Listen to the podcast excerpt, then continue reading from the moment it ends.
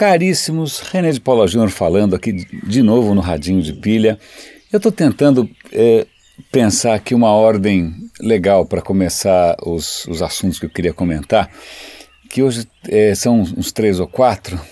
Vamos ver por onde eu começo. Eu acho que eu vou começar por aquele que mais me emocionou. Ontem eu estava dando uma olhada numas notícias, para variar lá do Technology Review, que eu acho bastante é, interessante, isento tal. É, tinha uma notícia sobre óculos. Eu uso óculos, eu sou míope, mas na verdade óculos que corrigem uma coisa que eu imaginei que não desse para se corrigir, que é daltonismo. Na verdade, eu, quer dizer, eu sabia que daltonismo era uma doença, era, era, um, era um, um, um problema que impedia que as pessoas vissem as cores de uma maneira correta. Mas eu nunca soube né, o, o, que que fazia, o, o que que causava o daltonismo. Curiosamente, eu, sempre achei que ah, está faltando um cone, está faltando alguma coisa. Na verdade, não é falta, é praticamente um excesso.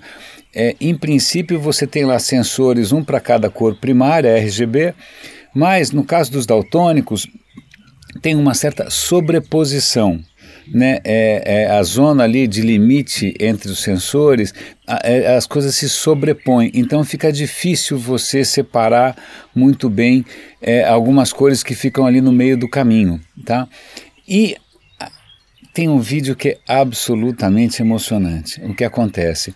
Um pai tem dois filhos daltônicos e ele leva os filhos para o jardim. Assista, assista por favor o vídeo que é muito legal. É isso que você percebe que é uma inovação simples e com impacto puta, indiscutível. Ele leva os filhos para o jardim, mostra uns objetos super coloridos, uns balões, uma toalha tal. Os caras olham, são daltônicos, não acham graça, mas aí quando eles colocam um bendito óculos chamado Encroma, os caras ficam tão extasiados com, com as cores que eles estão vendo pela primeira vez que eles caem em prantos, todos se abraçam. Cara, o vídeo é muito emocionante. Aí eu falei, pô, como é que pode um, um, óculos simples, não é que é um óculos de realidade aumentada, não, não, é simplesmente um óculos.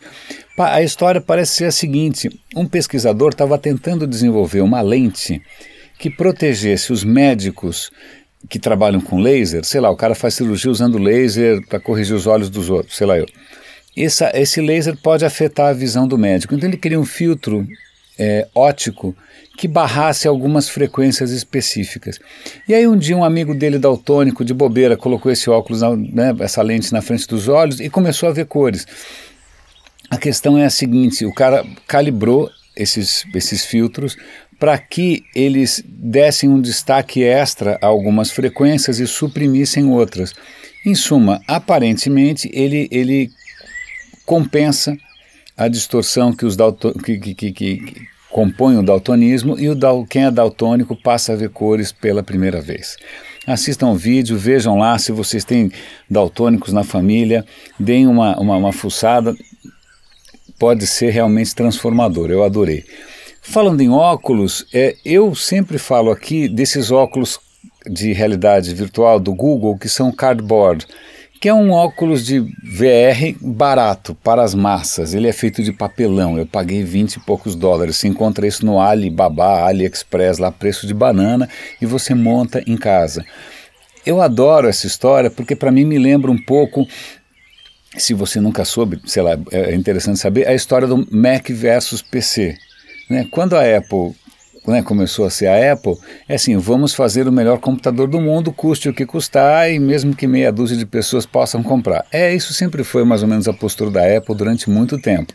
Agora popularizou um pouco a história do iPhone, mas é sempre assim, vamos fazer a coisa ideal e custe o que custar, vai ter algum louco que compra. Né? Quando, quando veio o Bill Gates, ele pensou diferente. Ele falou: não, eu não quero trabalhar com máquinas, com hardware, eu quero trabalhar com software. Para o meu software é, é, ganhar o mundo, eu preciso que, que os computadores sejam populares. Então eu vou criar um sistema operacional que funcione em qualquer máquina chinfrim. Eu quero uma máquina em cada mesa, em cada, é, como é que chama? Escrivaninha, escritório do mundo.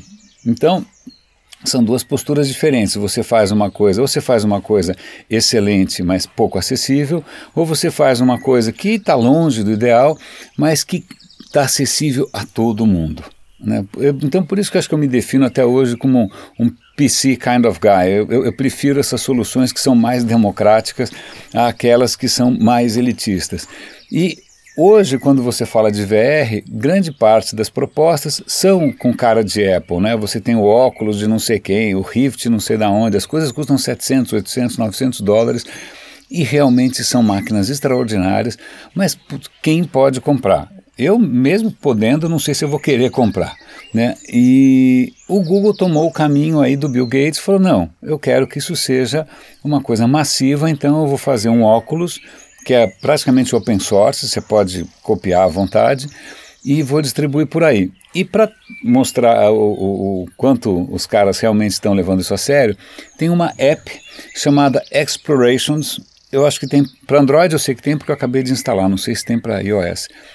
Mas é uma app para educação, para que as escolas utilizem isso é, com seus alunos. Né? Imagina, uma escola compra lá um, alguns desses negócios de papelão, é baratinho. E aí, o que, que tem nessa app Explorations? Ela tem viagens em VR em lugares históricos e turísticos e geográficos e educativos do mundo inteiro. Já tem acho que 200 destinos. Porra, isso é muito legal.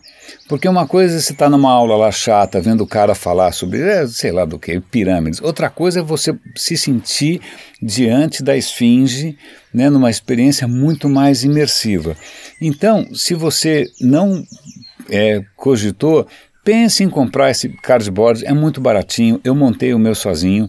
Né? Você pode criar suas próprias VR, você pode usar esse Explorations, ou você pode ver conteúdo, por exemplo, o New York Times, é, ele acredita tanto nessa história do, do VR que ele tem um aplicativo só para isso, de VR, e numa das edições do, do New York Times, ele in, incluiu ali para os assinantes um cardboard de graça. Então, é, recentemente eles publicaram uma viagem em VR a Plutão. Um puta com uma narração maravilhosa, com uma animação bárbara, imagens sensacionais tal. Sensacional. Eu baixei uma hoje, que eu ainda vou ver, que é sobre golfinhos. Então, você, aí é sim, é imersivo porque você está debaixo d'água. Então, bom, já falei do óculos dos daltônicos, já falei do óculos de VR. Agora eu vou falar de duas coisas um pouco mais. É, é, que é o seguinte: é, há algum tempo atrás, eu não comentei aqui, mas eu divulguei acho que nas minhas redes, um novo tipo de roteador Wi-Fi chamado Plume. É um roteador Wi-Fi que, em princípio, você compra vários para distribuir pela sua casa.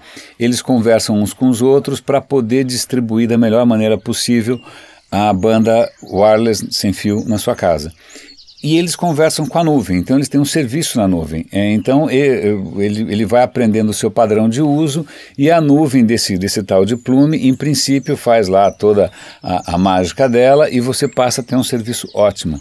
Mas aí tem aquele canal de Twitter que eu sigo, que é o Internet of Shit, que é uma sátira à internet das coisas, em que eles falam uma coisa interessante. Então tá bom, você comprou um roteador, legal. Agora, se a empresa falir né, ou se ela suspender o serviço, ou se, ou se ela, né, por alguma razão qualquer, cortar a nuvem dela, o teu roteador não vale nada.